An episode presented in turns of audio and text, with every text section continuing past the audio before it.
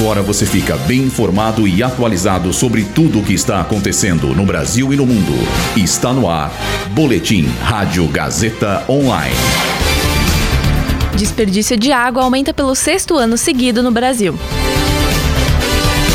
Saiba o que abre e fecha no feriado de Corpus Christi.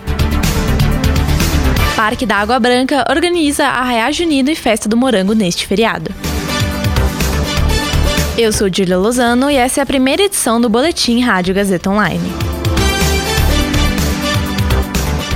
Segundo dados divulgados pelo Instituto Terra Brasil, o desperdício de água potável no Brasil aumentou pelo sexto ano consecutivo. Em 2021, o ano mais recente do estudo, quase 4 bilhões de metros cúbicos de água tratada foram desperdiçados.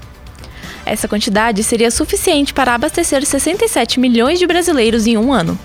Esse número é cerca do dobro do total de pessoas que vivem sem acesso à água potável no Brasil hoje. Segundo André Machado, do Trata Brasil, o desperdício traz uma série de impactos, tanto ambientais quanto financeiros, já que as empresas do setor terão mais custos para tratar mais água sem receber pelo volume perdido. Hoje é comemorado o Dia de Corpus Christi, que é considerado como ponto facultativo no país. Porém, em algumas cidades como São Paulo e Belo Horizonte, a data é considerada feriado por lei municipal. Dessa forma, as agências bancárias não abrem para atendimento presencial hoje, mas serão retomados amanhã.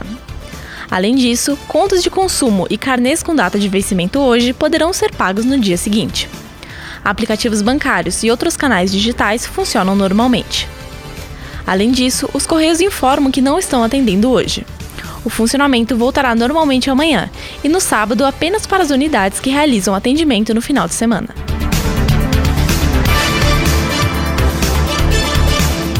Começa hoje o Arraiá Junino e a Festa do Morango no Parque da Água Branca, na zona oeste de São Paulo. Os eventos trazem variedade gastronômica, música ao vivo, artesanato e brincadeiras para as crianças. As duas festas acontecem simultaneamente no parque apenas durante o feriado de Corpus Christi, ou seja, vão de hoje até o domingo. A entrada é gratuita e os eventos vão das 10 da manhã até as 7 da noite. Esse boletim contou com roteiro de Dília Lozano e Heloísa Rocha, suporte técnico de Agnoel Santiago, supervisão técnica de Roberto Vilela, supervisão pedagógica de Rogério Furlan, direção da Faculdade Casper Libero, Marco Vale. Boletim Rádio Gazeta Online. Rádio Gazeta Online. Você conectado.